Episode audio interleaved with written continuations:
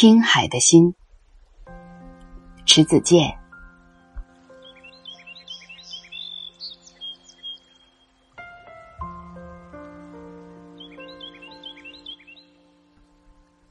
十一年前，在爱尔兰的都柏林海湾，我遇见了一对特殊的看海人。那该是一对母子吧？一个胡子拉碴、衣衫不整的中年男人，扶着一个穿黑袍的老妪，从一辆破烂不堪的轿车上下来，缓缓走向海滩。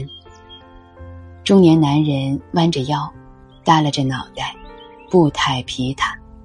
老妪则努力昂着头，将身体拔得直直的，缓缓而行，一副庄严的姿态。待他们走到近前，我发现，老妪原来是盲人。海上波涛翻卷，鸥鸟盘旋，老妪看不到这样的景象，可他伫立海边，与海水咫尺之遥。双手抱拳，像个虔诚的教徒，祈祷似的望着大海。扶着他的男人不时在他耳边低语着什么，他也不时回应着什么。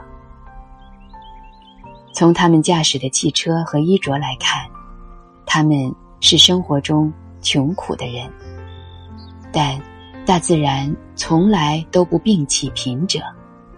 他会向所有爱他的人敞开怀抱。在我眼里，一个人的身体里埋藏着好几盏灯，照亮我们与这个世界的联系。我们的眼睛、耳朵、鼻子、舌头和手，都是看不见的灯。眼睛是视觉之灯，耳朵是听觉之灯，鼻子是嗅觉之灯。舌头是味觉之灯，而手是触觉之灯。当一盏灯熄灭的时候，另外的灯将会变得异常明亮。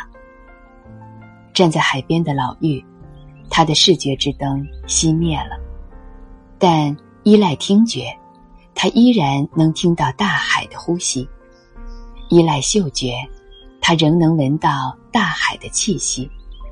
而他只要弯下腰来，掬一捧海滩的沙子，就能知道大海怎样淘洗了岁月。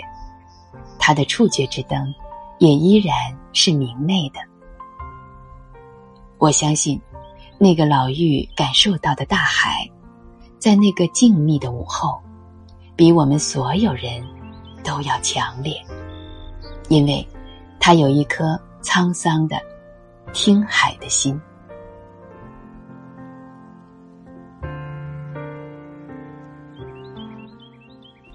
看来，世上没有什么事物能够阻隔人与大自然最天然的亲近感。我热爱大自然，因为自童年起，它就像摇篮一样，与我紧紧相拥。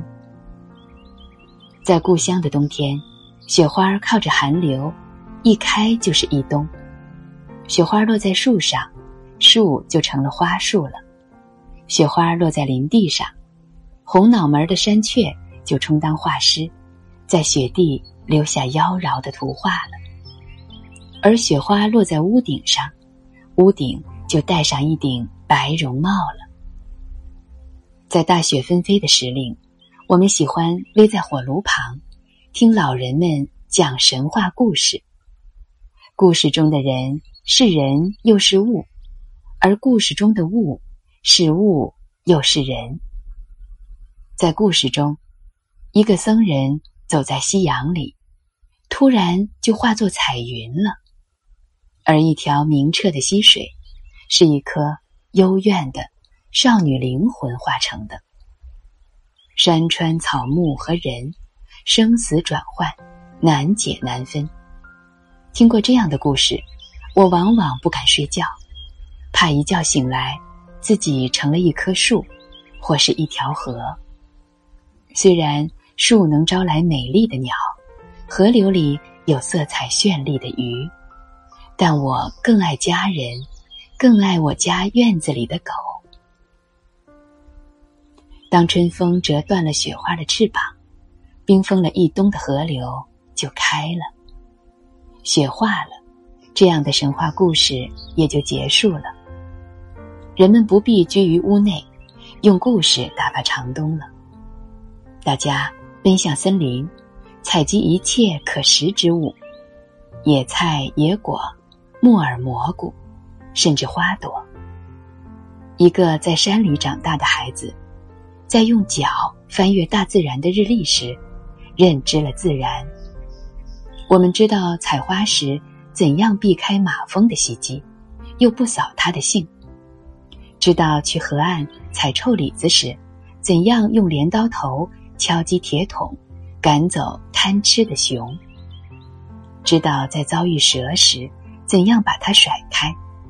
知道从山里归来时，万一身上被蜱虫附着，怎样用烧红的烟头把它们烫跑？